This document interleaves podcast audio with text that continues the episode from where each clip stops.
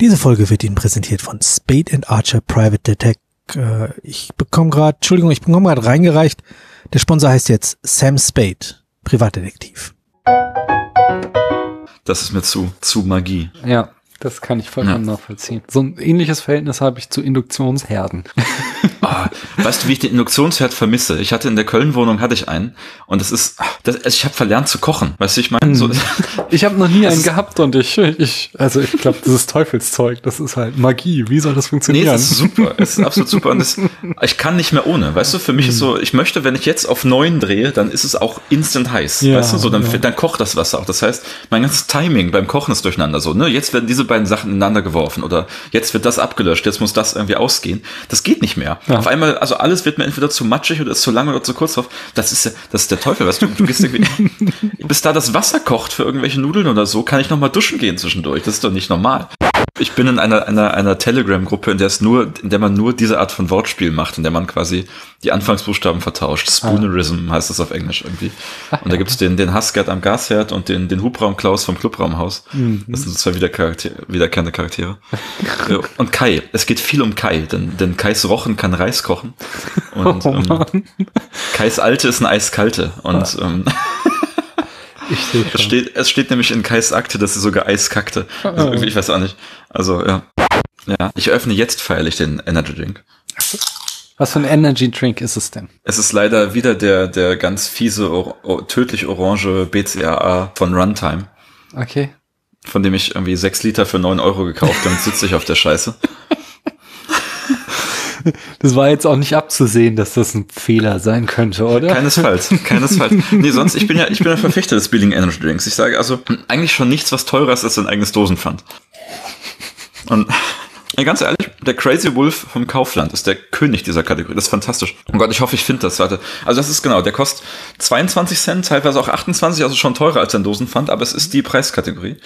Ähm, das Schöne ist, auf der Webseite von Kaufland geben die halt für alle Lebensmittel, die sie verkaufen, ähm, egal wie hoch oder niedrigklassig sie sind, geben sie so Rezeptideen an. Mhm. Und auch für den, auch für den Crazy Wolf gibt es eine eigene Kategorie mit. Ja, tatsächlich. Hier, mache Crazy Wolf jetzt noch crazier. Da ist eine, eine ganze Kategorie für so fancy Cocktails. Warte, ich schicke dir das kurz, dann kannst du es auch bestaunen. Und eigentlich wollte ich mal einen davon machen. Was mhm. haben wir da? Den Strawberry Wolf, alkoholfrei. Apple Energy Mojito. Blueberry Wolf, Energy Cassis Mule, Lime Energy Fizz, Pink Grapefruit Energy, Wolf and Rabbit. So, welchen davon wollen wir machen? Eigentlich hätte ich jetzt wirklich einen vorbereiten müssen für die Sendung, ne? Aber konnte ich ja nicht ja. mit rechnen.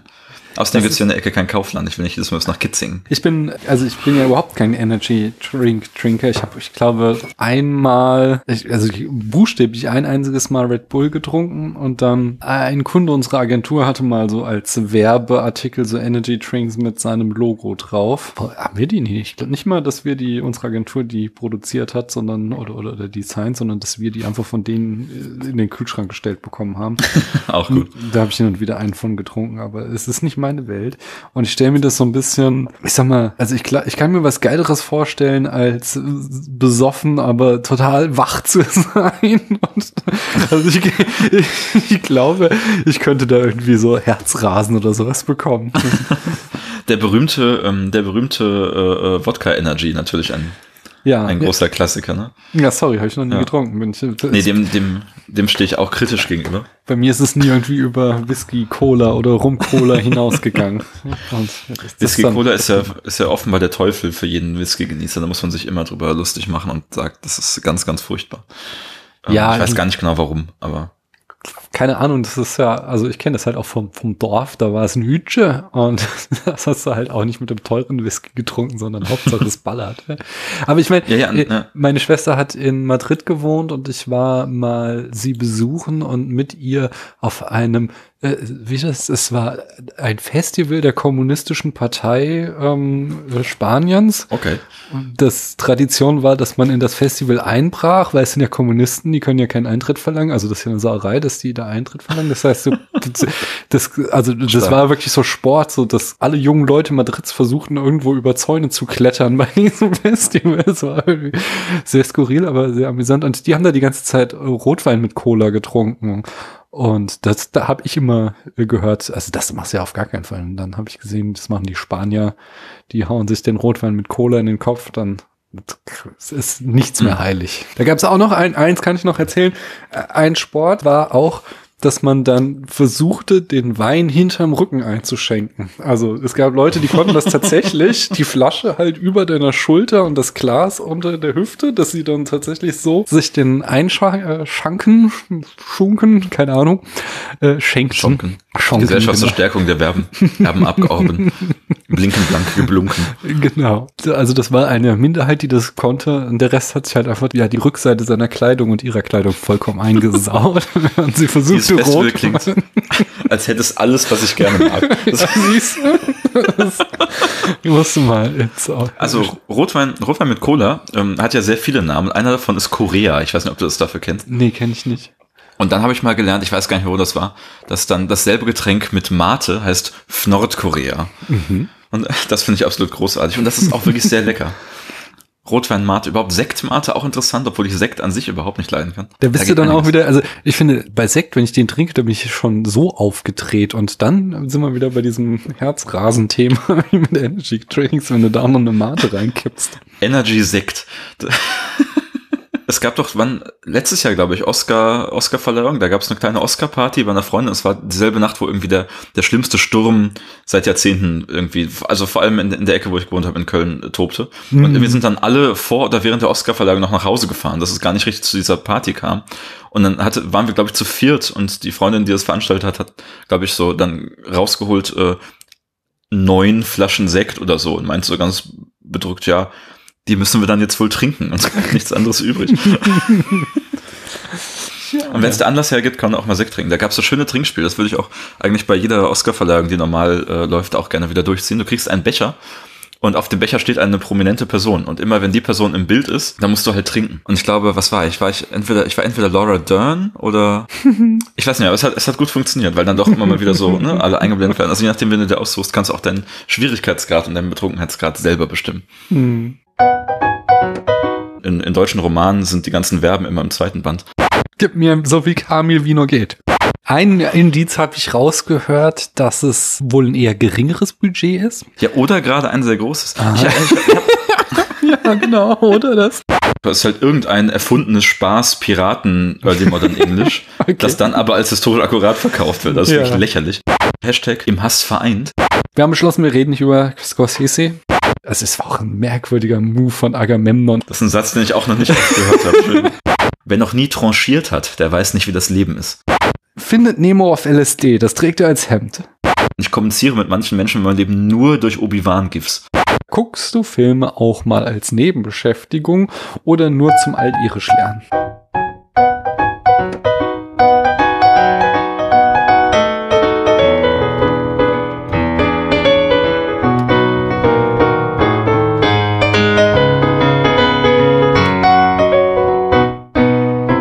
Hallo, hier spricht Daniel. Wir befinden uns jetzt mittlerweile schon Ende März, also ich mich, ihr euch nicht natürlich wie immer.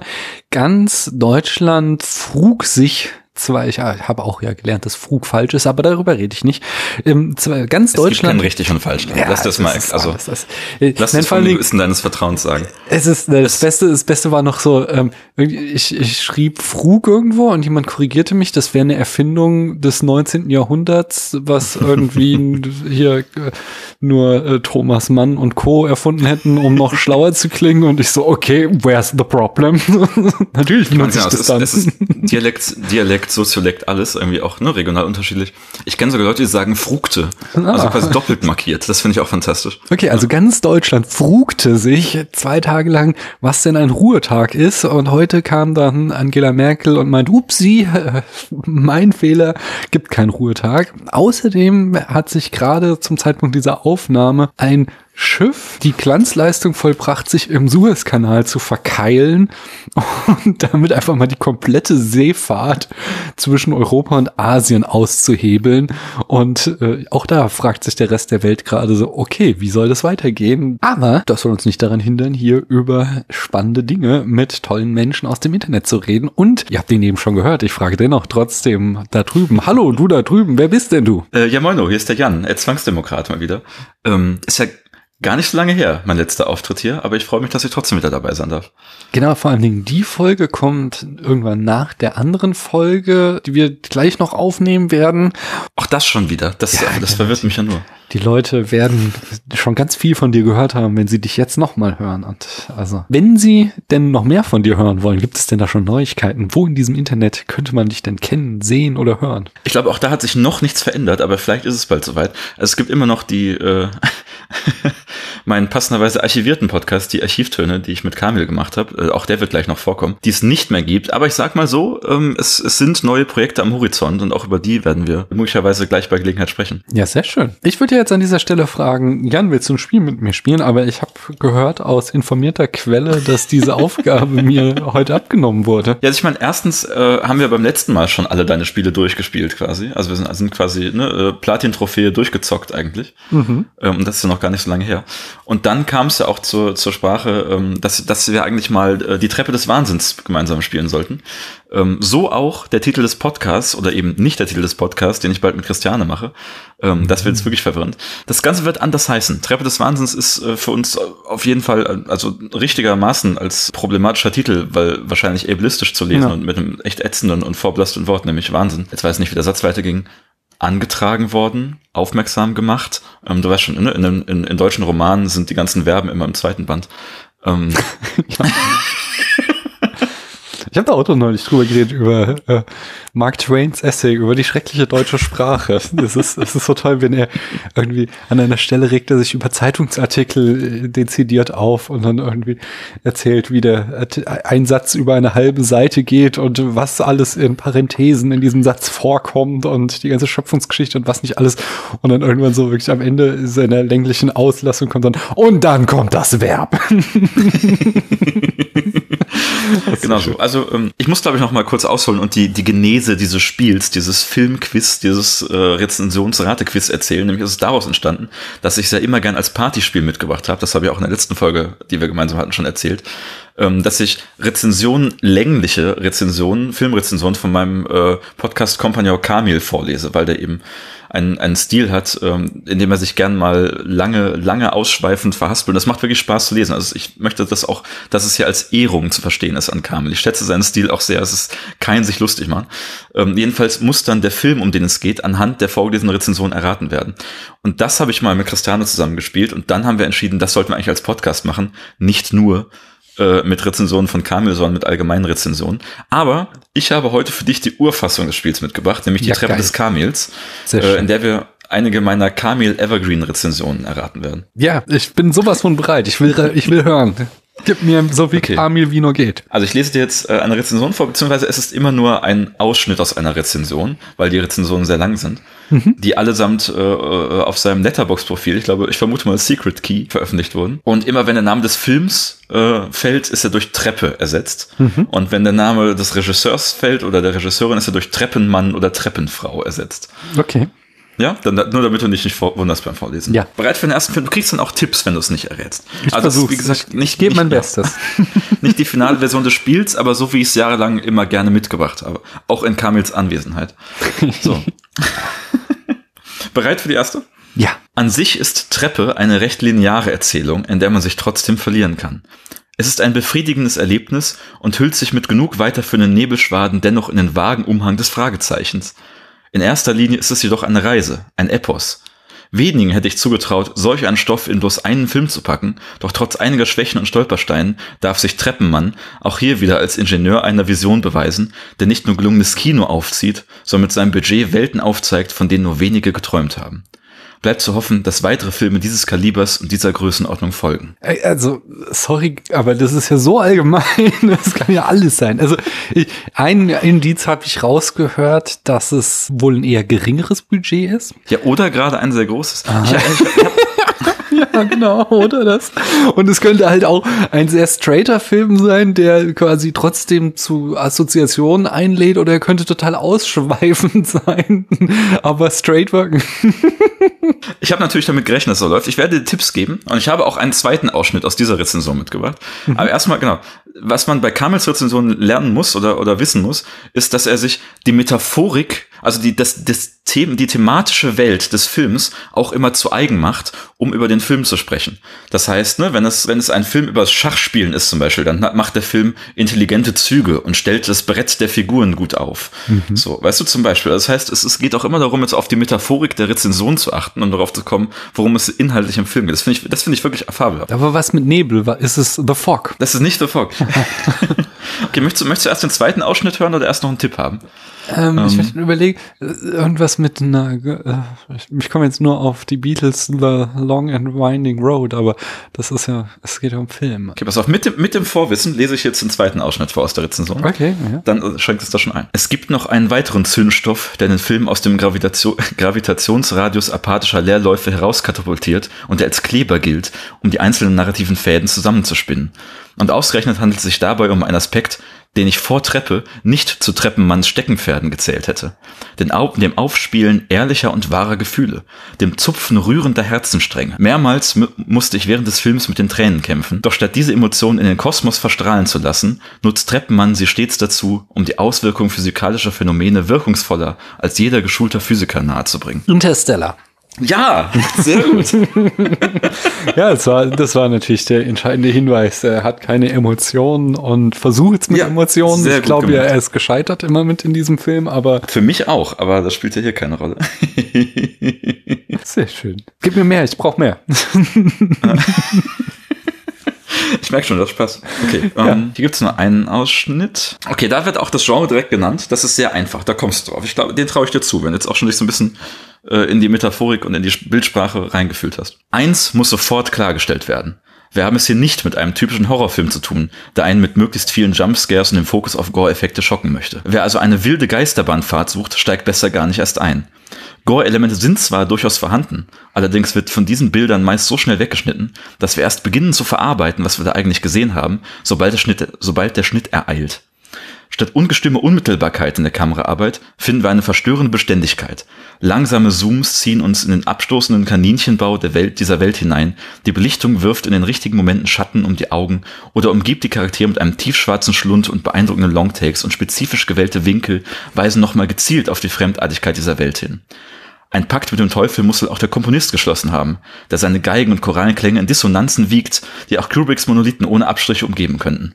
Was uns hier aufgezeichnet wird, ist eine Atmosphäre des Terrors, des Misstrauens und der inneren Geißel. Hm, ich hätte da ist ja der Kaninchenbau drin. Entschuldigung. Der, ja. der Kaninchenbau ist bei Kamil immer ein wichtiges Thema. Ja, also ich finde es auch sehr, sehr schön geschrieben. Kamil sollte das ist super, überle überlegen, da, also vielleicht anfangen, Romane zu schreiben oder so. Also, genau, wow. das ist literarisch, aber es hm. ist halt nicht unbedingt eine klassische Filmrezension. Deswegen mag ja. ich das ja so gern. Ja. Ich hätte ja, ich hätte ja eigentlich auch The Shining getippt, aber da du ähm, Kubrick und nicht Treppenmann gesagt hast, äh, äh, gehe ich davon aus, es ist nicht The Shining. Es ähm, ist nicht Kubrick, genau. ja. Und von daher ist es in, ja, äh, irgend sowas von diesem äh, neuen, äh, anspruchsvollen Horror. Ich würde mal irgendwie auf Ari Aster tippen, irgendwie. Nicht äh, ganz, aber du bist in der richtigen Ecke. Es ist das, was so ja, okay. als, als äh, leider als Elevated Horror Elevated bekannt ist. Horror, ja. Mhm. Okay, ist ein aktueller ist Film. Nicht. Also letztes Jahrzehnt. Vergangenes Jahrzehnt. Äh, It Follows vielleicht? Aber nee, auch nicht, auch nee, nicht. Der hatte, da passt es auch mit der Musik nicht. Hm. Ah, okay. Der Kaninchenbau, die Fremdartigkeit der Welt. Also, aber, also Kaninchen würde ich ja an Donnie Darko, aber der ist ja schon älter jetzt. ich glaube, das, das Kaninchen, der Kaninchenbau ist hier keine spezifisch auf den Film zugeschnittene Metapher. Es ist dann tatsächlich so einfach dieses Eindringen in eine unbekannte Welt, also wie es bei, für das es da auch bei Alice im Wunderland steht. Hm. Jetzt bin ich mal in dieser Situation, wo man den Wald vor lauter ja, Bäumen äh, nicht sieht. So fühlt sich das an. Ähm, ich kann, also ich, soll ich dir noch einen Tipp geben? Ja. Es ist ein Film, über den ich mich aus linguistischer Perspektive schon mal sehr aufgeregt habe.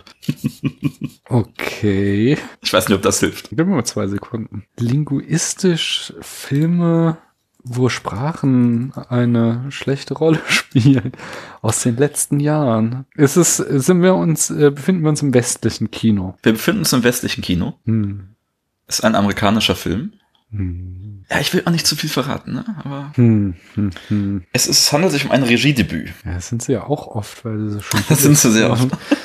zu machen sind. Ähm. Soll ich mir mehr Tipps improvisieren? Oder Also ich möchte jetzt Nee, auch warte, nicht warte. vorführen und schweigen lassen, Ja, ach, das schneide ich ja eh alles raus. damit es so klingt, als hättest du es innerhalb von einer Sekunde erraten. Nein, ich mache das ja immer geschickt, dass ich dann so hin und wieder ein mm drinne lasse oder so, aber die zehn Minuten Stille äh, nicht den Leuten auf die Ohren Stark, gebe. stark. Ja, ich bin da ein ganz großer, keine Ahnung, was. Genau, ich hätte, also das wäre dann aber auch der letzte Tipp, den ich hätte, wäre jetzt noch Mandy, dieser Film mit äh, Nee, nee, nee. Ah, Guter nee. Gedanke, aber nee. so von der Ähm, Musik, dachte ich, aber okay. Ja, nee, ja. Dann Okay. Ähm, sind mir die Ideen ausgegangen. ähm, es, es gibt ein, also ein, ein wichtiges Handlungselement ist, ist ein Tier, das relativ bekannt geworden ist und auch Meme-Charakter hat. Ach, es ist, nee, aber nee, das ist ja ein Debüt. Ein Tier? Ich bin mir ziemlich sicher, dass es ein Debüt ist. Ich gucke nochmal nach. Ah. Ja, Langfilmdebüt zumindest. Nee, weil, weil ich dachte jetzt, ähm, die, der, der Fuchs in Lars von Triers ähm, Oh Gott, Antichrist. oh Gott, Antichrist. ähm, ja. Ist der nicht noch 2000er eigentlich, oder? Ach, na, jetzt weiß ich's mit der Sprache The Witch. Ja, es ist The Witch, sehr gut. ja, denn das Tier ist natürlich der Ziegenbock und die Sprache ist das äh, Altenglisch, was dann wahrscheinlich nicht äh, originalgetreu war. Was heißt originalgetreu? Es ist halt irgendein erfundenes Spaß-Piraten Early Modern English, Okay. das dann aber als historisch akkurat verkauft wird. Das ist Ja. wirklich lächerlich. Ich habe auch einen Twitter-Thread dazu gemacht. Ähm, Sehr schön. also allein sich hinzustellen und zu verkaufen, dass das irgendwie historische Recherche irgendwie äh, zum, also ja. Hm. Auch sonst fand ich den Film nicht so gut, aber ähm, gut, ich kann jetzt auch nicht rauslesen, ob Kamil ihn so gut findet. Aber das ist, das ist The Witch von Eggers 2015. Ja. Das ist aber echt sowas. Er könnte ihn richtig gut finden, aber er könnte ihn auch nicht gut finden. Ah, ist schön. Ich mag diese Rezension. Ich glaube,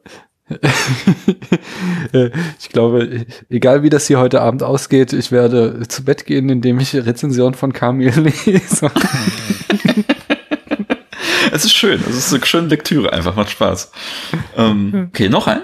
Ja, unbedingt. Die größte Schwäche, welcher der Film meiner Meinung nach trägt, ist wohl das Drehbuch. Auf der einen Seite sind die energischen Schlagabtausche Tausche zwischen den Charakteren wohl das Highlight schlechthin und in ihrem Tempo und dem trockenen Humor unerreicht.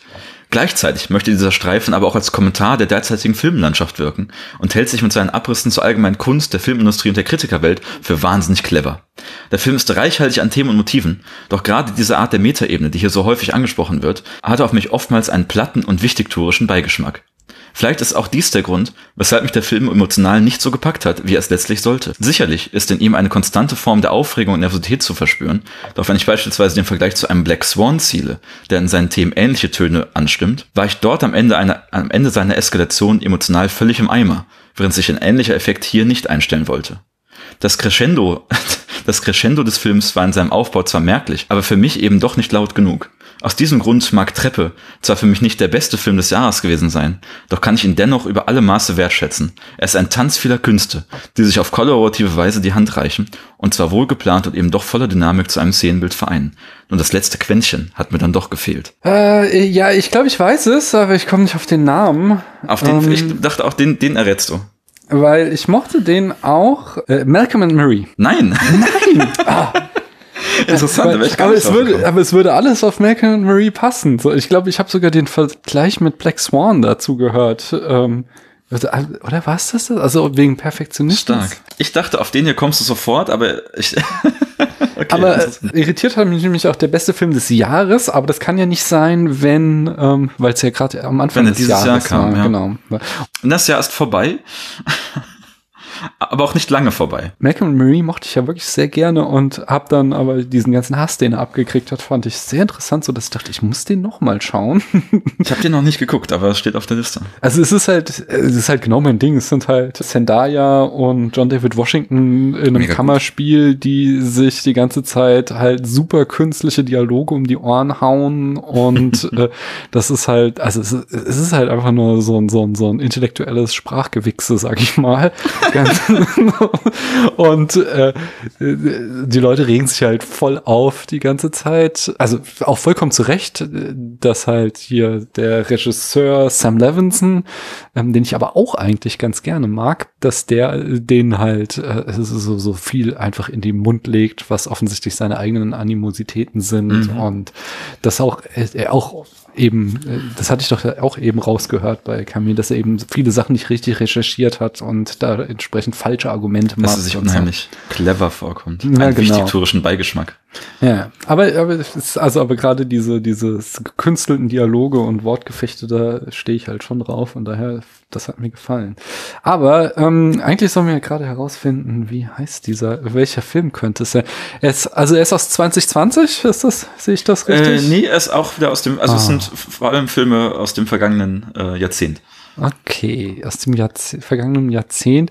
Es geht um Perfektionismus und es geht um. Es ist ein allgemeiner Kommentar zur Kunst, zur Filmindustrie, zur Kritikerwelt. Das lese ich ja noch. Hm. Tempo und trockener Humor. Oh, nee, gib mir noch mal einen Tipp dann. Okay, ähm, achte wieder, achte am besten wieder auf die, auf die Metaphernwelt. Es geht hier um, äh, um ein Ensemble, um ein großes Szenenbild. Mhm.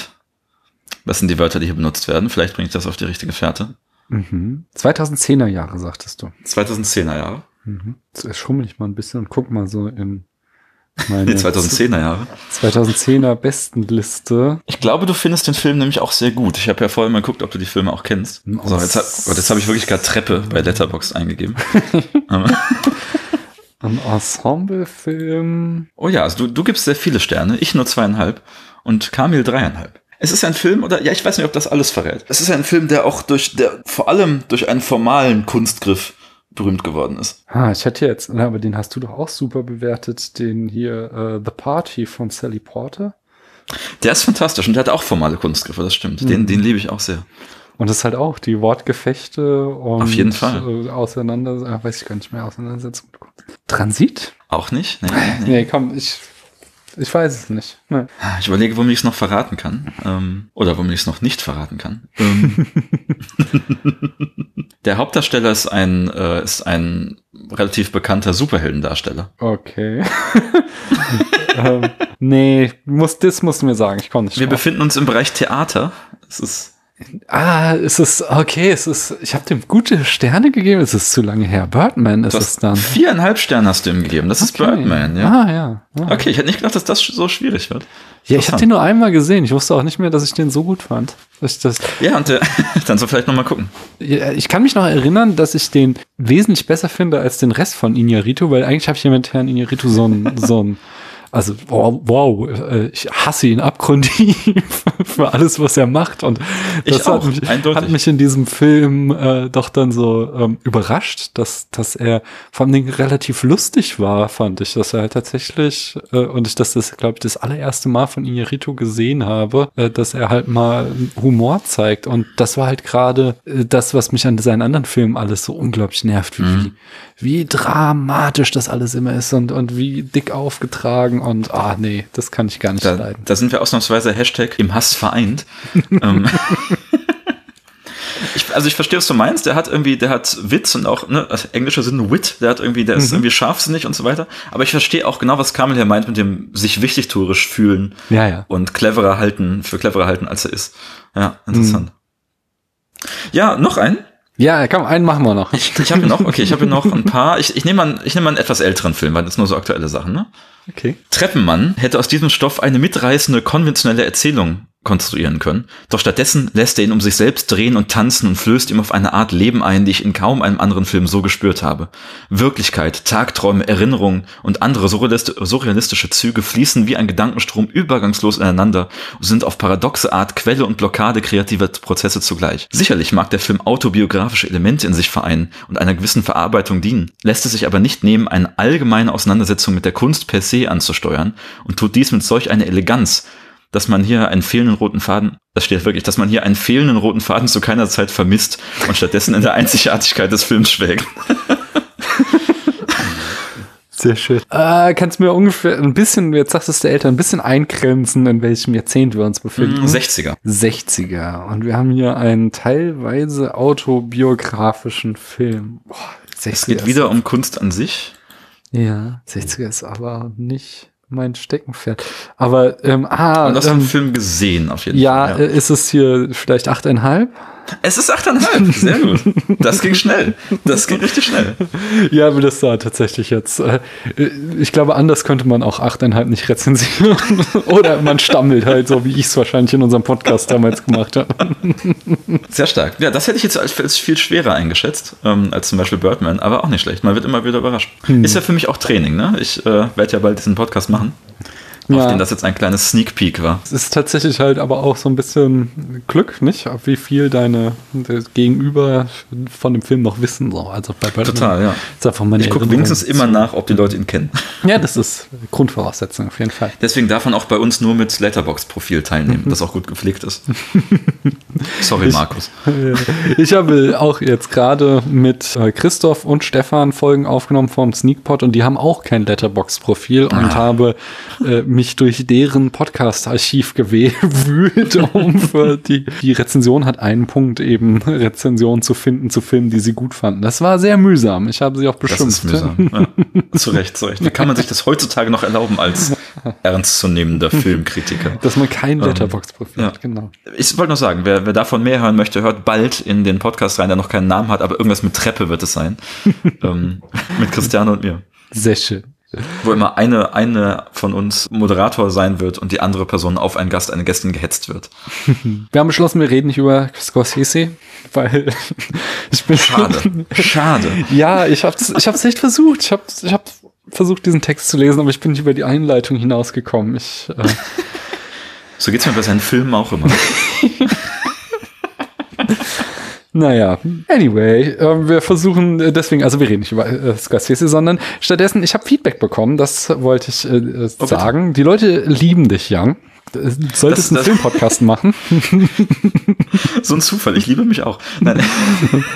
Das ist, das äh, freut mich zu hören. Was schreiben Sie denn? Äh, zum Beispiel hat Christoph hat äh, zu beiden Folgen kommentiert ähm, und er sagte, dass äh, einerseits hier diese äh, dein linguistischer Blog, dein Früh, was, frühsprachvergleichender Podcast-Content gehört zum interessantesten, was er seit langem gehört hat. Tatsächlich. Hätte ich mal was vorbereitet für heute. Ja, ach, das, das, schneide ich zusammen aus unserem äh, Vorgeplänkel, Geplänkel. Das hatte ich befürchtet. das wird alles.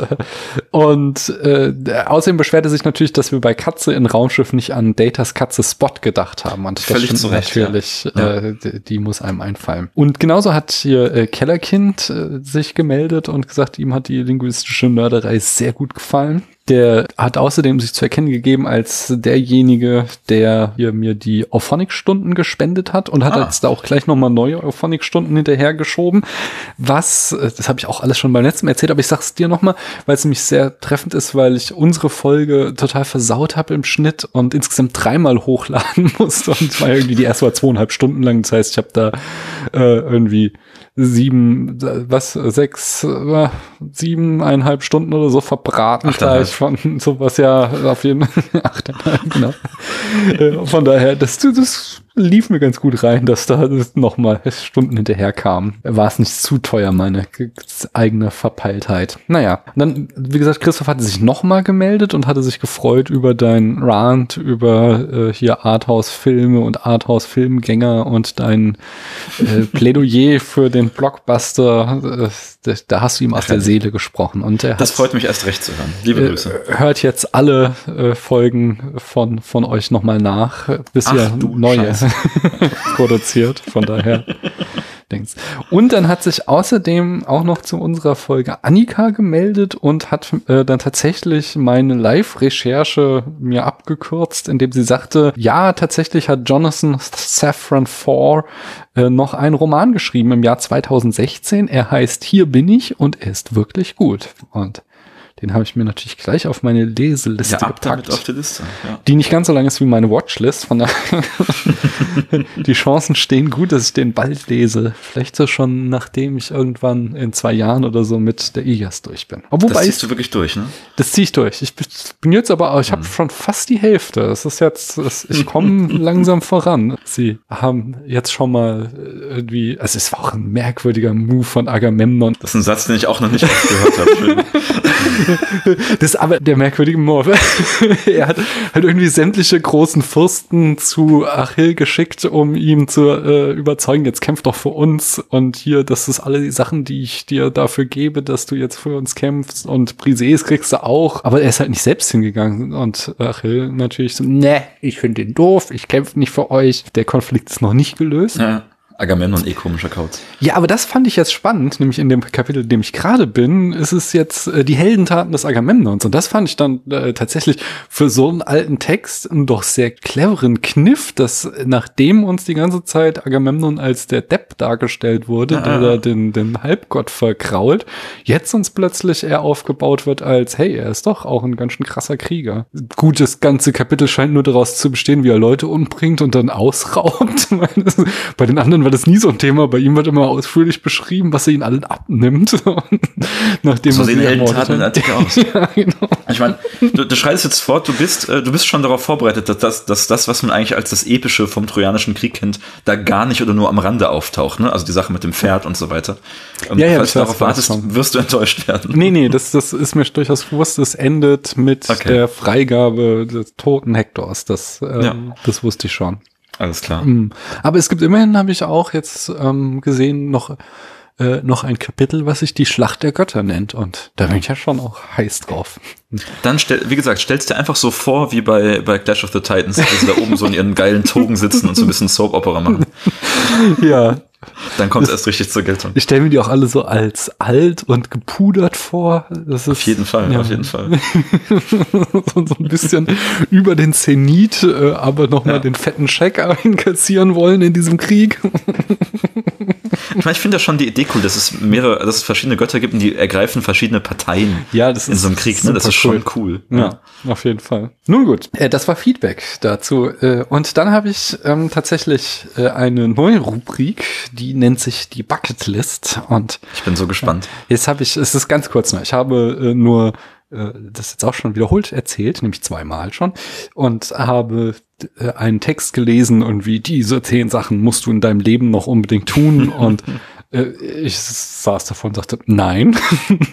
und dann dachte ich mir, mache ich doch meine eigene Bucketlist mit Hilfe meiner GästInnen und frage dich, ähm, also erstmal sage ich dir, was schon auf der Liste steht und du darfst sagen, ob du es schon gemacht hast oder ob es für dich interessant wäre. Ich habe äh, angefangen die Liste mit, ich möchte gern die äußeren Hebriden mal besuchen, nicht diese Inselkette noch vor der Isle of Skye äh, in äh, Westen oder vor dem West der westlichen Küste Schottlands. Weil ich, ich habe da irgendwann mal vor vielen, vielen Jahren eine Doku drüber gesehen und es ist einfach irgendwie so, das war halt mal irgendwie so das Ende der Welt und das finde ich irgendwie sehr geil. Und ich habe auch geguckt, du brauchst doch heute noch irgendwie zwei Tage, um da überhaupt hinzukommen und das, das finde ich nice. Ja, also da rennst du bei mir als, als Keltologe natürlich Mhm. offene Türen ein, weil zufälligerweise auch meine von den modernen keltischen Sprachen Schottisch meine, meine Hauptsprache ist. Ah. Und äh, der einzige Ort, an dem noch wirklich Schottisch gesprochen wird, ist auf den äußeren Hybriden. Ah, also auch wow. wirklich noch regulär und viel und teilweise auch mehr als Englisch. Das ist wirklich absurd. Ich war mal, ähm, ich wollte mal nach Lewis, glaube ich, und habe den, den Fehler gemacht, meinen schottisch-gälisch-Dozenten nach einer Empfehlung für ein Bed and Breakfast zu fragen. Mhm. Und der hat mir eine, eine ältere Dame empfohlen, bei der ich dann auch angerufen habe, von der sich tatsächlich herausstellte, die sprach deutlich besser Schottisch als Englisch. Ah. Und das ist heutzutage wahnsinnig selten. Also es war, ich musste dann dieses Telefonat so ein bisschen zusammengestückelt zwischen, zwischen Schottisch-Gälisch und Englisch führen. Es war vielleicht das, das anstrengendste und äh, für mich gefühlt peinlichste Telefonat aller Zeiten. Und natürlich stellt sich raus, dass sie nichts mehr frei hatte in der Zeit, in der wir hin wollten. Ähm, aber auch mal, um das zu bestätigen, das gibt es noch und das ist da sehr lebenskräftig. Das macht auch Spaß, das ist richtig schön. Und überhaupt, ja, tolle Gegend. Ich war schon oft in Schottland als Keltologe, aber leider viel zu selten dort, ähm, wo auch noch wirklich Schottisch gesprochen wird. Deswegen ähm, erledigt, aber noch mindestens fünf weitere Mal auf meiner Bucketlist. Ja, sehr geil. Ja. Dann der zweite Eintrag war von Christoph. Ähm, er möchte einmal, er, er war schon einmal in Korea und es hat ihn so fasziniert in seiner Andersartigkeit und Modernität und so und deswegen möchte er unbedingt nochmal nach Korea. Da war ich noch nie. Nee, also ist ja auch, ich, ich versuche ja, ich versuche ja Flüge zu vermeiden, Hm. aber äh, an sich finde ich es ein spannendes Land, spannende Ecke, würde ich gern mal hin. Ne? Hm. Ja. Ja, ich finde auch so, also gerade auch so dieses Ostasien, ähm, da, da ist halt tatsächlich so irgendwie gerade, also Hegel würde sagen, da, da wird gerade der Weltgeist getragen, nicht? Weil die, die sind sowas von vorangehend an Innovation und so, das finde ich auch schon echt spannend. So, sei es jetzt, also Ja, ich glaube, Hongkong ist jetzt nicht mehr so gemütlich, aber auch äh, Taiwan und äh, Mhm. Korea sind, glaube ich, sehr, sehr spannend und Japan Eine natürlich. Freundin von mir hat mal ein Auslandssemester in Taiwan gemacht, hat mir einen sehr guten Whisky von dort mitgebracht. Ah, Ähm, siehst du? ja. ja, außerdem wissen wir, dass alle guten asiatischen Filme aus Korea kommen, ne? Ja. Na, Japan, hallo, ich bin da. äh, Auch immer noch. Ich weiß. Ich wollte auch kurz darauf wieder referenzieren. Haben wir auch schon letztes Mal besprochen. Ja. Ja. Was steht noch drauf? Der, genau, der dritte Punkt war dann, äh, jetzt wird's konkreter, ist auch wieder mit Reisen verbunden. Das sagte nämlich dann Stefan auch so, ja, also in Corona-Lockdown ist die Liste wahrscheinlich sehr reiselastig dann am Ende. Aber er hat es zumindest konkretisiert, er möchte ähm, auf Hawaii Ukulele spielen, weil er Ku- Ukulele spielt und dann möchte er natürlich so quasi im Heimatland der Ukulele äh, da, ich weiß nicht, sagt er, Unterricht nehmen oder zumindest da mal spielen. Ja. Das habe ich nun auch noch nicht gemacht. ja. Und ist es was, was dich reizt oder Ukulele finde ich okay, Hawaii finde ich auch spannend. mhm. Die haben auch eine super interessante Sprache da, ne? Das ist, also die haben, glaube ich, nur acht Phoneme insgesamt und haben immer nur Silbenstruktur CV, also Konsonant-Vokal. Das heißt, für uns sehen alle hawaiianischen Wörter sehr identisch aus, weil sie irgendwie, ne? Ja. Einer von drei Konson einer von fünf Konsonanten, darauf folgt einer von drei Vokalen und das dann ewig iteriert, ne? Das heißt, sie haben das- sehr lange Wörter. Die haben sehr lange Wörter aus Ah. sehr wenigen Lauten. Also ich glaube, die haben Ah. gar nicht P, T und K, die haben nur zwei davon. Das eine ist irgendwie Substitut für das andere manchmal. Das ist hochspannend. Und das ist leider auch ähm, leider eine von diesen Sprachen, die auch dazu rangenommen werden, irgendwie in amerikanischen Filmen oder Fantasy-Geschichten so, eine, so einen Exotismus zu machen. Weißt du, immer Mhm. wenn's, wenn irgendwie Primitive irgendwo sind, dann klingen die so Mhm. wie Hawaiianer. Das ist ein bisschen schade. Aber es ist eine, ist eine super spannende Sprache. Also ich finde ich wirklich wahnsinnig, wahnsinnig interessant, auch aus linguistischer Perspektive. Würde ich gerne mal irgendwie lernen, gerne mal irgendwie live auch vor Ort anwenden und mir anhören. Ja. Ja. ja. Krass, geil. Ja, und was wäre jetzt dein Punkt, um die Liste fortzuschreiben? Da bin ich jetzt wirklich nicht drauf vorbereitet. Jetzt muss Ja. ich irgendwas aus den, aus den rätselartigen Fingern saugen. Das ist äh, Ähm. the beauty of it. Ich habe einen Freund, ähm, der hat mal gesagt, den schönen Satz, wer noch nie tranchiert hat, der weiß nicht, wie das Leben ist. Ähm, Okay. Und ich habe tatsächlich noch nie irgendwie so einen Truthahn oder so tranchiert. Ich weiß aber nicht, ob ich das machen möchte, weil auch Fleischkonsum ja eh so eine Ich weiß es nicht. Tatsächlich fällt mir jetzt gerade nichts. Ich kann jetzt nicht auf die Liste setzen, dass man Hawaiianisch lernen sollte, weil schon irgendwas mit Hawaiianisch drauf ist, ne? Ich finde Truthahn Ähm. tranchieren vollkommen okay. Dann machen wir das. wer noch nie tranchiert hat, der weiß nicht, wie das Leben ist. Ich, ich weiß es tatsächlich, also ich habe, also es ist bei mir halt ja auch echt schon jetzt viele Jahre her, dass ich das letzte Mal Fleisch gegessen habe. Ich habe schon so Gänse mal an Weihnachten gegessen, Mhm. aber ich weiß auch nicht mehr, ob ich da irgendwie dran rumschnippeln musste. Ist offenbar eine eigene Kunstform. Ich weiß es nicht. Ah, okay. Also ich habe auch, nee, ja. Zur Kunstform habe ich es auf keinen Fall gebracht. Okay. Aber okay, ich sag mal, es reizt Ach, mich je. jetzt am wenigsten. Mich auch. Find's trotzdem gut. Ja, so. Auf die äußeren Hebriden, Korea besuchen, Ukulele auf Hawaii und Truthahn tranchieren. Das ist auf jeden Fall jetzt schon eine wesentlich bessere Bucketliste als die, die ich da gelesen habe. Da standen so stand, standen da so für Highlights ich krieg's nicht mal mehr zusammen, das, was ich jetzt auch die letzten Mal immer äh, sagte, so, so, so Bungee-Jumping machen oder so. Und das ist Ja, halt klar. so, sagt, warum? Ich hab, also, das ist sowas, ich bin schon irgendwie von echt hohen Klippen in Wasser gesprungen, das macht mir Spaß, aber irgendwie an einem Gummiseil und dann ist der Kitzel, ob das Seil hält oder so, das ist, oder auch so, so ganzen irgendwelche Achterbahnen oder, nee, das ist alles, das ist nichts. Ich glaube, Las Vegas Besuch war auch dabei, aber ich bin mir nicht gerade Ja. nicht sicher. Und das ist so, das ist nicht meins gewesen. Mit Blick auf die Uhr, wollen wir uns noch auf die Golden Globe Zooms der Stars stürzen oder wollen wir gleich zu Bruce Revisited voranschreiten? Ich bin vielleicht der schlechteste denkbare Ansprechpartner, weil ich davon, äh, davon sehr, sehr wenig mitbekommen habe von den Golden Globes, außer dem, außer dem geilen Pyjama von Jodie Foster. Ähm, Ja, das ist doch schon mal das Geilste. Also dann komm, lass uns mal. Es gibt so, äh, das war ja einfach dieses Jahr, die Golden Globes ähm, waren natürlich auch im Corona-Lockdown und das hat so diese einmalige Situation herbeigeführt, dass halt die ganzen Nominierten, ja hoffentlich, also vielleicht sehen wir es bei den Oscars nochmal, aber jedenfalls saßen die alle in ihren Wohnzimmern während äh, der Gala und waren dann eben auch per Zoom zugeschaltet und es, ich habe Jan so einen schönen Artikel zugeschickt. das ist eine Top-Liste, ne? Ja, genau, eine Top-Liste, einfach die, die 16 geilsten Zoom-Hintergründe. Also, wir haben, es fängt ganz einfach an, irgendwie von äh, Dan Levy, der einfach vor so einer grauen Wand sitzt. Der hat also sehr professionell sich vorbereitet.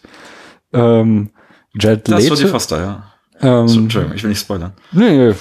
Jared Leto äh, hat so ein Bücherregal, das ist, äh, also das, das ist, hat er auch extra dafür hergerichtet für Der sitzt bei Ikea, das kannst du nicht anders erzählen. Der hat, sich, Ja. der hat sich eine Blume angesteckt und sitzt bei Ikea. Also die Blume, die ist halt schon geil. Er hat irgendwie so eine riesige Plastikblume am Revers, ähm, die auch so, also ich meine, der Mann ist ja eh immer in seinem Styling ein Gesamtkunstwerk. Er hat äh, offensichtlich die Spitzen seiner sehr traditionell langen Haare äh, so ein bisschen heller gefärbt, die dann Ton in Ton sind mit seinem Anzug und dieser äh, riesen Plastikblume, die er da trägt.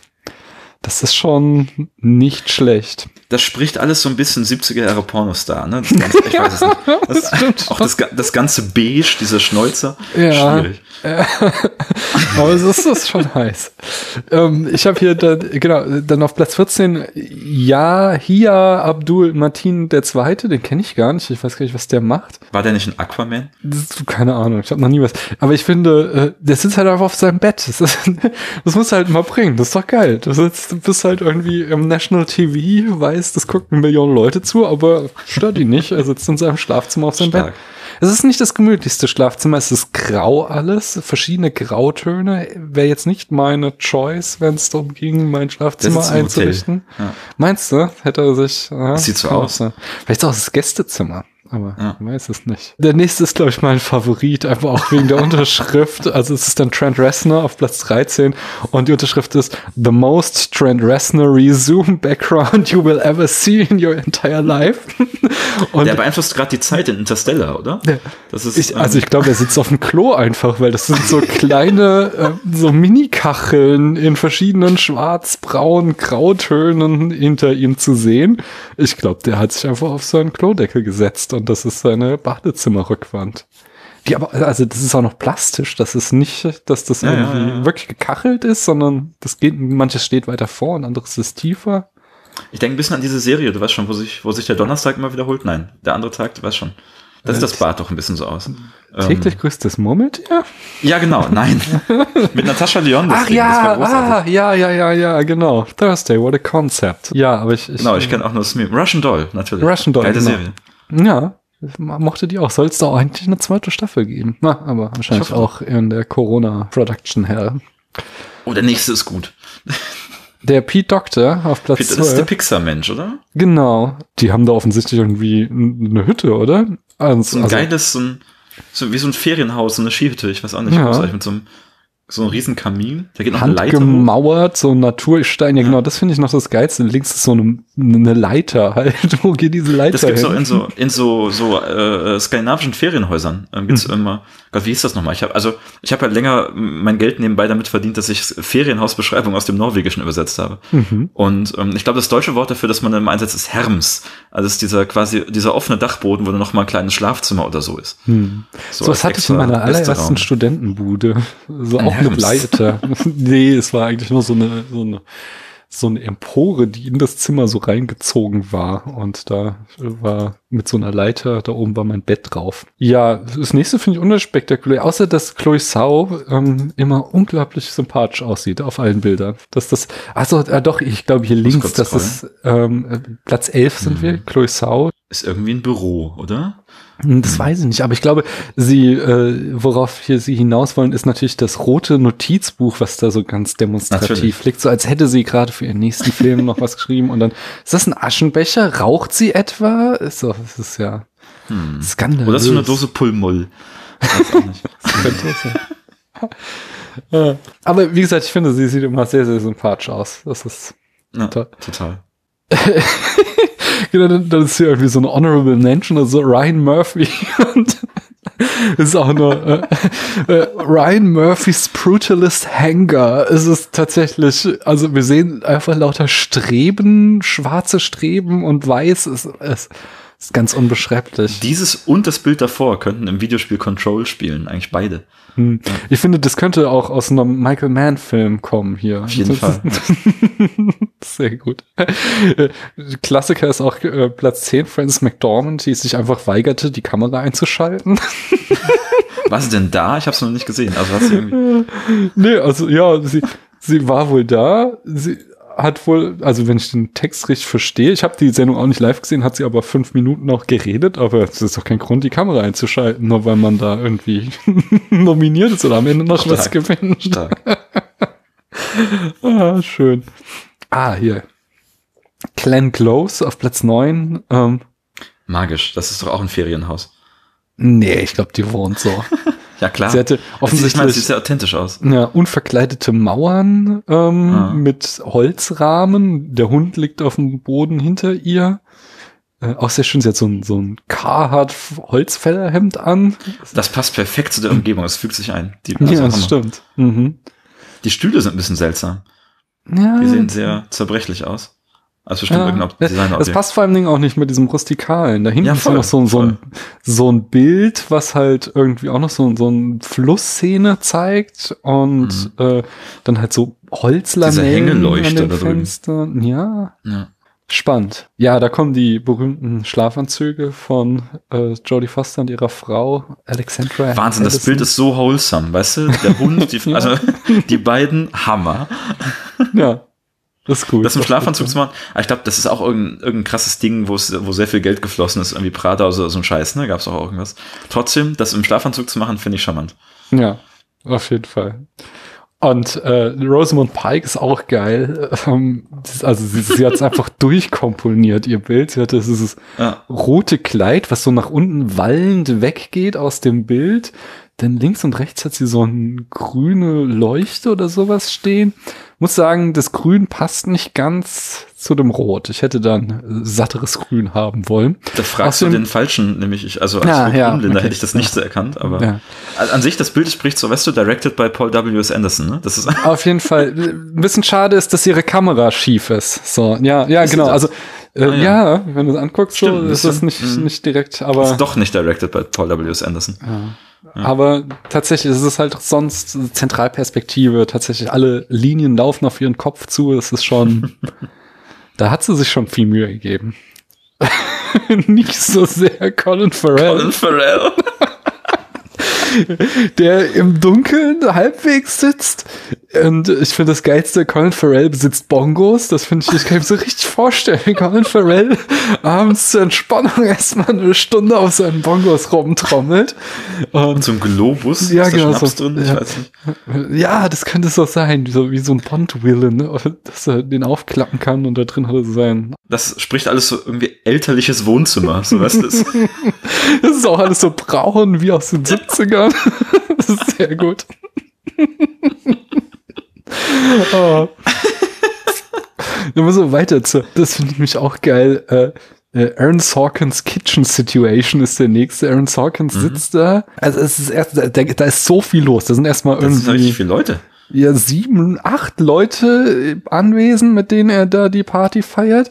Das Geile ist, da stehen überall Gitarren rum. Muss man hinten an dem Küchentresen sind zwei Gitarren. Tatsache. Da links ist noch eine. Dann hat er dann ein altes Grammophon stehen.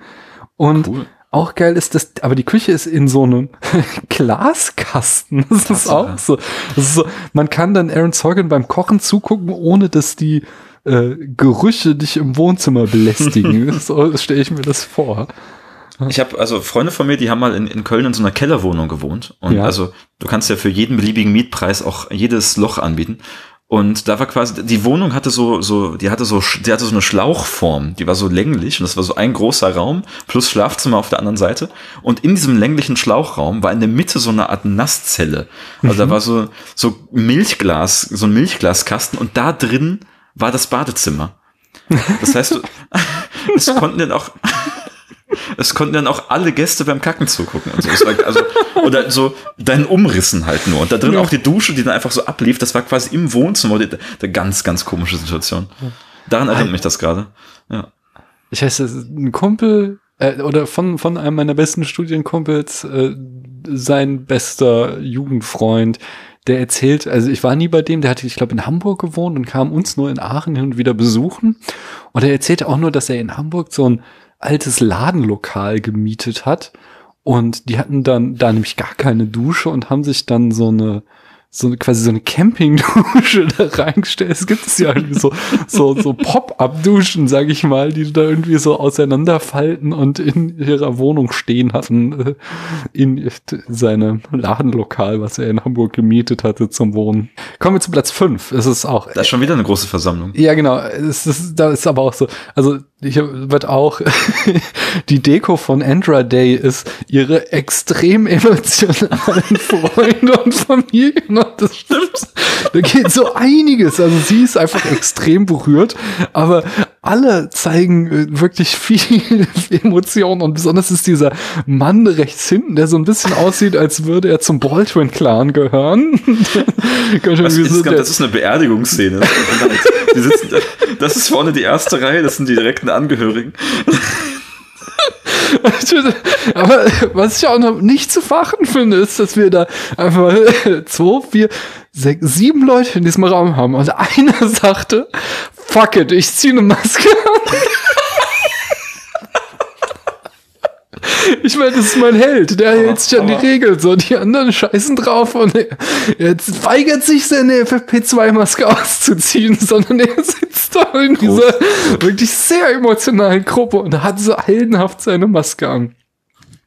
Fantastisch. Ja, Platz 4. Ah, der nächste. Jason Sudeikis das ist der, das schreit, er wollte memeable werden, so, weißt du? Ja, ich möchte jetzt ein. Äh, ja, ja, der war, also das, da habe ich schon äh, also in meinem Gastspiel beim Dings, beim, beim äh, Sneakpot äh, war ich zu mhm. Gast und da habe ich schon drüber geredet. Er war halt vollkommen bekifft. Das so, du musst ja, ähm, er ist ja der äh, Ex-Mann von ähm, hier, äh, äh, ach, wie heißt sie? Äh, ich weiß nichts über ihn, ich kenne ihn gar nicht. Ja, die Regisseurin. Äh. Ich rede auch ständig über sie. Wir haben auch über, über ihren Coming-of-Age-Film gesprochen. Ähm, es liegt mir auf der Zunge, die ist ja. cool. Diese No-Bullshit-Policy, No, no genau, Arschloch-Policy am Start halt Regisseurin No Bullshit. Das darfst du auch gerne wieder zusammenschneiden. ähm, mir fällt nicht mal der Name des Films ein gerade, der der beste ja, Film alle, aller Zeiten ist. Alle jammern gerade, aber weil ich habe sie hat ich habe ja jetzt neulich auch in Tron Legacy gesehen. Ich kann mir einfach keine Namen merken. Tron Legacy. Olivia Wilde meinst du? Ah, genau, Olivia Wilde. Er äh, war bis vor kurzem noch mit Olivia Wilde verheiratet und sie hat ihn jetzt für Harry Styles verlassen, diesen blutjungen One Directive Sänger der auch die Hauptrolle in ihrem neuen Film spielt. Wild. Und äh, er, also er war einfach so mega breit, er war komplett bekifft, saß er da und sagte dann auch noch die ganze Zeit, wow, that's crazy. That's that you're nuts. That that can't be. Wow. Dann fing er an, sich so eine so eine äh, Dankesrede aus den Fingern zu saugen, die damit begann. Äh, abends lese ich meinem Sohn immer aus Dostoevsky vor. Weißt du, was sich Typen in Hollywood erlauben können, ist einfach das Schlimmste. Und, ja. dieser Pullover ist überall ausverkauft. Ne? Ja, also es war, es war schon durchaus charmant, einfach weil er irgendwie so vollkommen neben der Spur war. Und aber dann vor allen Dingen seine Mitnominierten, äh, da hier der eine, ach, ich versuche gar nicht erst mit Namen, äh, fing dann an, ihm so eine Geste zu machen, er soll mal zum Ende kommen, weil er halt auch ewig lange vor sich hingestammelt hat. Es war schon irgendwie, es wirkte sehr authentisch, dass er halt einfach nicht in keinster Weise damit gerechnet hat, dass er diesen Preis kriegt und äh, vollkommen zugekifft war. Ja, wir haben. Ich sehe schon Nummer drei, Bill Murray. Bill Murray. Wir besuchen Opa so im Old People's Home irgendwie und draußen auch so der Park. Ja, genau. und er hat wirklich das hässlichste Hemd an, was ich mir vorstellen kann. Ich würde also tragen. Ich würde tragen. Ja, also, also ich weiß, du magst, du magst blumige Hemden, aber diese Neonfarben, also genau, es ist irgendwie eine Unterwasserlandschaft, also es könnte, stellt euch vor, findet Nemo auf LSD, das trägt er als Hemd. Also nee, sorry. Platz zwei ist El Pacino, der eingeschlafen ist. Jedenfalls sieht es so aus auf dem Bild. naja. Sitzt sonst auch noch auf einer Couch vor einer Holzvertäfelung. Und auf Platz eins ist äh, oh, Jeff Daniels. Und Jeff Daniels hat halt einfach, sitzt in einem Raum, auch ein Schlafzimmer oder sowas. Und es sind aber einfach fünf Türen im Hintergrund. Und du fragst dich einfach, wo führen diese Türen hin? Weißt du, woran ich gerade denke? Ich dachte gerade, ich dachte gerade, Jeff Daniels auf diesem Bild sei Mark Goodliff. Und zwar, also, ich gucke seit einer Weile, ähm, gucke ich zur Entspannung Sudoku-Videos, wo halt so äh, alternde Briten schwere Sudokus lösen. ja. ähm, irgendwie sehr schnell. Und Mark Goodliff ist einer, ist ein so ein britischer so Doku-Champion, einer von den beiden, der diesen Kanal macht. Und er sitzt dann halt immer so vor seiner Kamera und du siehst dann im hauptsächlichen YouTube-Bild siehst du das, das Puzzle quasi, das, das, äh, das Sudoku-Rätsel und unten rechts im Bild ist dann, ist dann Mark, wie er halt erzählt, was er da macht und hier ist das Sechserpaar und dies und das. Und er sieht genauso aus, auch wie er da sitzt, alles. Du musst dir gleich, du musst gleich ein Video mit Mark Goodlive angucken. Ganz genauso ist er, aka My Dad steht ja auch als äh, dahinter großartig. Und für mich sagt jetzt gleich, let's get cracking. Jetzt wird gerade ein Sudoku-Rätsel. Wirklich, das ist fantastisch. Ja, das waren die besten Blicke in der in die Wohnzimmer der Stars. Ich habe dir Fragen zugeschickt, Jan. Ja, mal wieder. Und ich, also erst, ich habe ja noch getönt, endlich mal leichte Fragen. Äh, trotzdem bin ich, habe ich mich manchmal irgendwie verkünstelt und verhaspelt und werde auch wieder häufiger mit längeren Monologen antworten, die sich kaum auf die Fragen beziehen. Ja, das ist doch geil. Da fangen wir doch gleich mit an, wenn ich nicht nämlich frage, wer ist denn dein äh, Lieblingsschauspielerin? Und das ist schon so eine Frage. Das ist wieder, also natürlich, die Frage nach meinem Lieblings irgendwas ist die Frage so wie nach dem Lieblingskind oder so. Und du weißt doch, dass ich auf die Frage nach dem besten Film aller Zeiten eine Liste mit derzeit 85 äh, Einträgen eingereicht habe. Und ähnlich wird's wird's hier sein. So, natürlich habe ich erstmal über- erstmal geschaut, ich, ich antworte wieder mit dem Prozess. Ich habe erstmal geschaut, wo gucke ich natürlich nach meine, meine Letterboxd bestbewerteten SchauspielerInnen. So. Ähm, da ist im Moment Billy Lord ganz vorne, die ich auch wirklich gerne mag, ähm, aber auch wenig Filme gesehen habe. Und Sam Elliott, den wir letztes Mal schon hatten, der auch heute Ja. wieder einen kurzen Auftritt haben wird oder gehabt haben wird in dem anderen Film. Hammer Typ und in den, also da bin ich, in den bin ich wirklich ein bisschen verliebt. Der ist großartig, der ist fantastisch und das ist auch ein Typ, für den würde ich, ich gucke mir extra Filme an, seinetwegen. The Hero zum Beispiel, wo steht, ja okay, das ist anderthalb Stunden eher irgendwie übers Altern. Ja, gucke ich mal an, super geil. Ansonsten, das hatten wir auch schon, war auf Platz eins lange der Hund von Kelly Reichardt, Lucy. Ja. Ähm, aber Tiere wurden dann irgendwann aus der Statistik geworfen. Das war so das. Und dann habe ich überlegt, wer es taucht jetzt da vielleicht nicht auf, aber wer ist noch in der Kategorie von Leuten, die ich wirklich verliebt bin, so deretwegen ich mir wirklich Filme angucke. Das sind, das sind ein paar. So, ich, ich habe eine kleine Liste vorliegen. Ja, Ähm, bitte. Also erstmal so, ne, Re- Lieblingsregisseur Spike Lee. Ich freue mich natürlich immer, seine ganzen Staples zu sehen. Wenn irgendwo Giancarlo Esposito drin ist oder so, freue ich mich immer auch. Delroy Lindo hat jetzt richtig aufgespielt, letztes Jahr fantastisch. Aber vor allem bin ich für eine Person hier, Rosario Dawson. In die, von der bin ich wirklich völlig hingerissen. Ich habe sogar dann diese komische Marvel-Serie auf Netflix angefangen, um sie zu sehen. Die ist wirklich toll. Die mag ich sehr gern. Super Ikone. Aber auch in einem, einem Spongebob-Film dabei. Großartig. Und, und äh, spielt ja eine der Hauptrollen bei Lego Batman. Und die Figur ist sogar nach ihr modelliert. Fantastisch. Welche Marvel-Serie hat sie denn mitgespielt? Das war- Daredevil, glaube ich. In den anderen war sie dann logischerweise auch. Das habe ich ihretwegen angefangen, habe dann nichts mehr verstanden, nichts gemocht, habe ich es auch sein lassen. Aber sie ist super. Sie mag ich wahnsinnig gerne. Ich habe da am Anfang, äh, ich glaube, in der zweiten Staffel bin ich ausgestiegen oder so, aber ich wüsste jetzt nicht mehr, wen sie da gespielt hat. Aber sie war doch nämlich, das hat mich gerade verwirrt, weil sie war doch jetzt gerade in The Mandalorian, hat sie doch auch so, also mit sehr viel Make-up, irgend so ein Jedi-Ex. Irgend so ein Jedi, sie hat äh, Ahsoka, unsere Queen, Ja, hat sie gespielt. ungefähr so hat meine Tochter auch reagiert.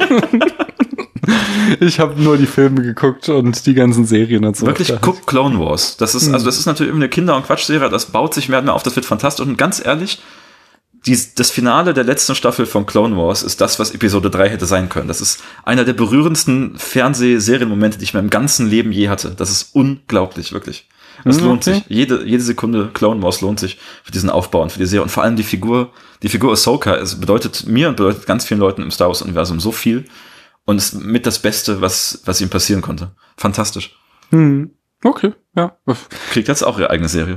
kann dir nicht versprechen, ja, das habe ich auch gelesen, aber ich kann dir nicht versprechen, dass ich äh, das mir angucken werde. Aber Kannst du auch gut mit deinen Kindern gucken, wie gesagt. Ja, aber es sind, sind das nicht auch so irgendwie 30 Staffeln mit je 500 Folgen oder so? Es geht. Das sind halt auch nur so 20 Minuten Folgen. Es sind gar nicht so viele insgesamt. Mhm. Das lässt sich schon ganz gut weggucken, auch Stück für Stück. Und gerade hinten raus wird es einfach auch spannender und cooler, auch wenn man erwachsener ist. Und, äh, und es ist wirklich, gerade wenn man Star Wars Freund ist, findet man da auch eine Menge Worldbuilding, eine Menge liebenswerte Figuren, die man auch wieder trifft. Das ist, das ist großartig. Das macht wirklich Spaß. Das ist mit, also das ist mein, mein Star Wars, so auf jeden Fall. Hat mich auch in der Zeit äh, äh, dann wirklich geprägt und über Wasser gehalten. Absolut großartig. Mhm. Okay, vielleicht Ja. gebe ich ihm eine Chance. Aber ich Rebels okay, hasse ich ja dann über alles in der Welt, aber, ähm, aber Clone Wars ist das Beste. wie gesagt, mit den Serien, also jetzt Mandalorian ist die erste Serie, wo ich reinschaue, aber sonst. Ist auch nice, oder? Gib's zu. Ja, ich mag es halt, weil es ein Western ist, gell? Also, pff, das ist ja, Genau. Braucht ja keine, also hat er seine komische Uniform an, aber im Grunde ist es ja jede Das ist sowas Folge von gleich. Western, Er, er ist der einsame Cowboy, der irgendwo hinkommt und dann da sein Western-Ding lösen muss. Ne? Ja. Und jetzt hier die, die Folge mit Rosaria Dawson, das war ja quasi die sieben Samurai. Ja, und genau, sowas. Finde ich eh schön, wie da mit den Klischees auch gespielt wird. Ja, Ja. fantastisch. So, wenn wir beim Thema Star Wars sind, muss ich äh, Ewan McGregor nennen, den, den ich auch wirklich verliebt bin. Ich kommuniziere mit manchen Menschen in meinem Leben nur durch Obi-Wan-GIFs. Und Ja, Ewan Auch das ist McGregor ein schon toll. der ganze Typ ist irgendwie wholesome. Ich mag den sehr gern. Hm. Auch überall, wo er auftritt. Ähm, so, ich habe hier noch, ich gehe weiter die Liste durch mit den Leuten, die ich verliebt bin. Idris Elba, Sexiest Man Alive, fantastisch. Elliot Page, Riesenikone, jetzt gerade nach dem Outing, alles was da dranhängt, öffentliche Person, öffentliche Präsenz, fantastisch. Mhm. Ich bin wirklich völlig hingerissen. Auch, ich kenne gar nicht so viele Filme mit Elliot Page, aber die, die ich kenne, waren alle großartig. Noch eine Person, bei der ich mich immer freue, sie zu sehen, Janelle Monet, fantastisch. Also sowohl mit Gesangseinlagen als auch ohne, großartig. Er wertet wirklich jeden Film auf. Für sie würde ich auch extra ins Kino gehen. Bin euch noch? Greta Gerwig, Schauspieler glaube ich nicht mehr so viel in letzter Zeit, sondern macht er Filme. Aber auch da habe ich schon Sachen angeguckt, die wirklich überhaupt nichts taugten, nur weil sie drin vorkommt. Kristen Stewart, ganz ehrlich, ah, magische Person. Kristen Stewart ist eine Göttin. Es war also, kennst du Certain Women von Kelly Reichardt? Nee, steht aber auch schon seit Ewigkeiten auf meiner äh, Watchlist. Ja. quasi Episodenfilm und die dritte Episode besteht vor allem daraus, dass wir Kristen Stewart beim Essen zusehen. Sie isst mal irgendwie einen Burger, dann mal ein Käsesandwich und so. Und das klingt jetzt sehr unspektakulär. Das ist also, was die da reinsteckt. Also ich hätte nie gedacht, dass ich mal gerne äh, mal gerne Kristen Stewart beim Käsesandwich essen zusehe. Aber dieser Film hat mich eines Besseren überzeugt. Und auch gerade nach der, ne, nach der komischen Teenie-Film-Vergangenheit, die sie so hat, darüber habt ihr ja auch schon oft gesprochen in diesem Format, Ja, ja. Ähm, dass beide, beide Twilight Stars sich extrem davon losgesagt verändern und als wahnsinnig talentierte, ernstzunehmende SchauspielerInnen äh, bewiesen haben.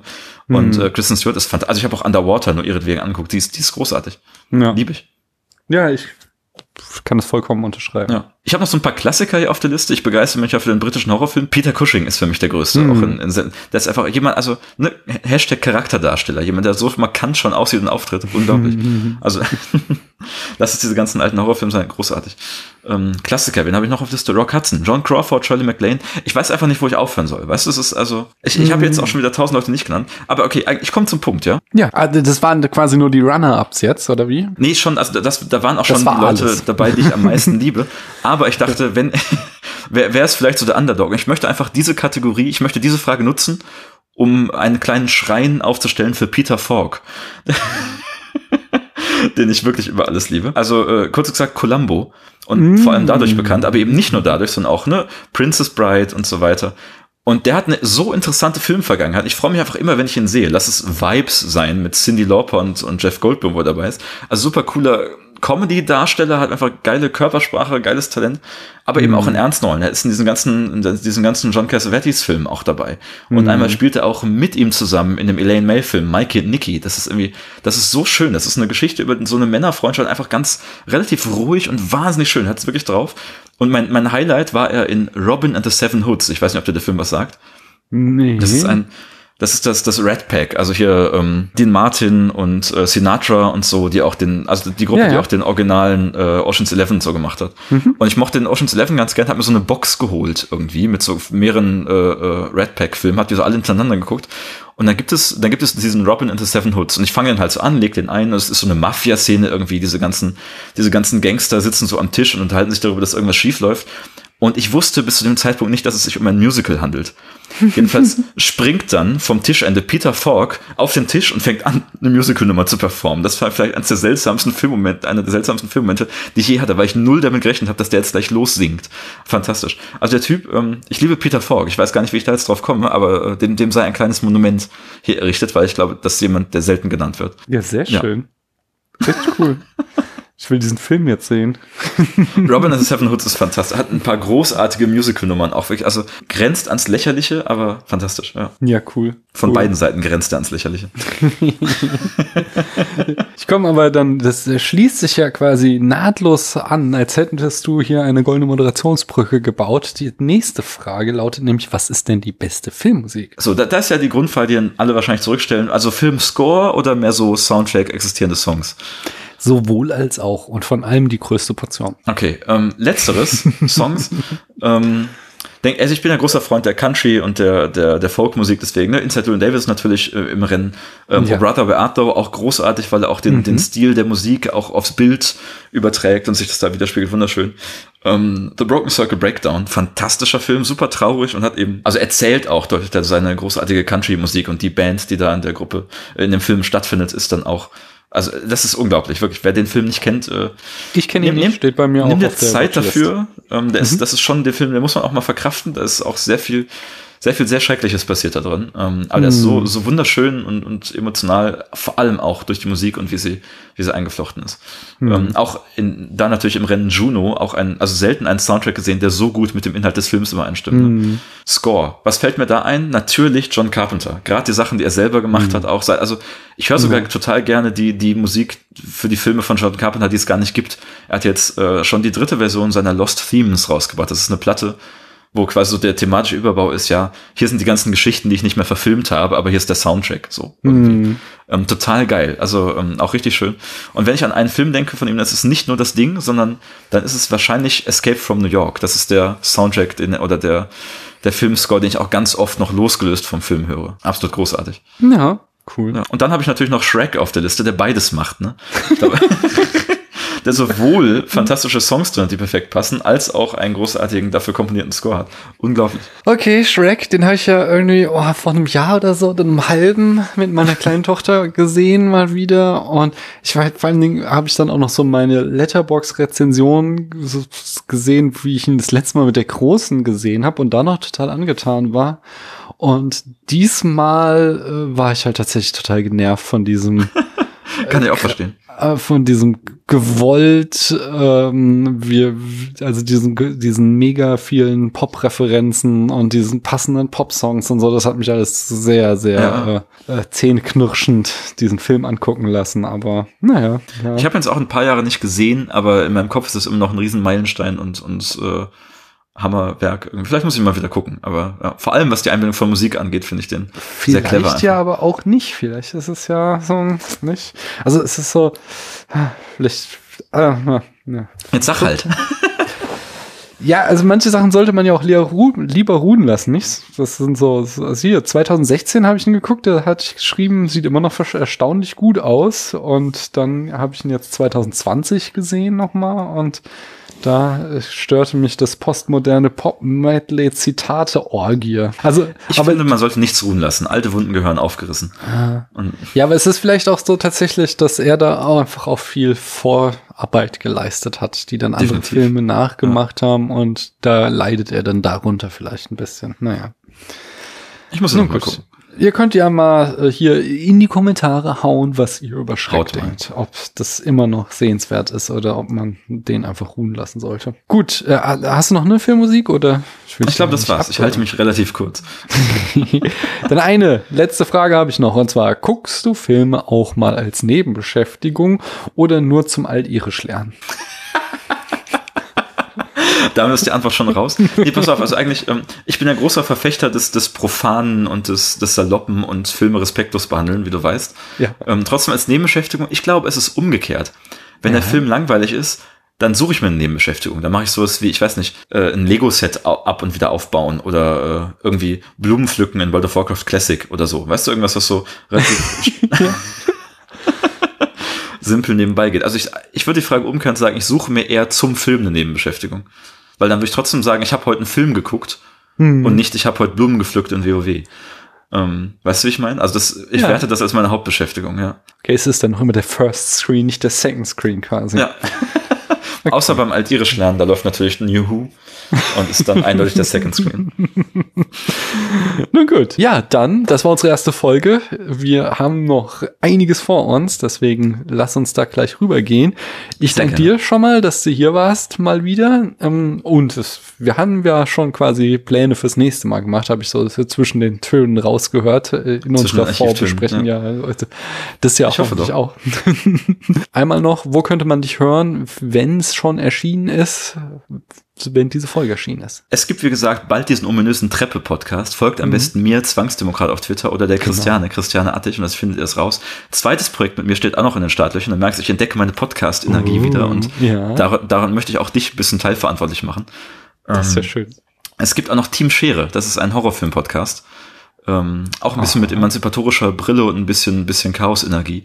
Und äh, der wird auch, ja, ich sag mal, im Sommer auf jeden Fall noch erscheinen. Wir haben den, den Horror-Prill an diese, nein, Quatsch. Okay, äh, es klingt auf jeden Fall sehr, sehr spannend. Ich halte die Augen und Ohren offen und die da Leute da draußen machen das bestimmt auch alle. Jedenfalls danke ich, dass ihr bis hierhin zugehört habt. Tschüss. Tschüss.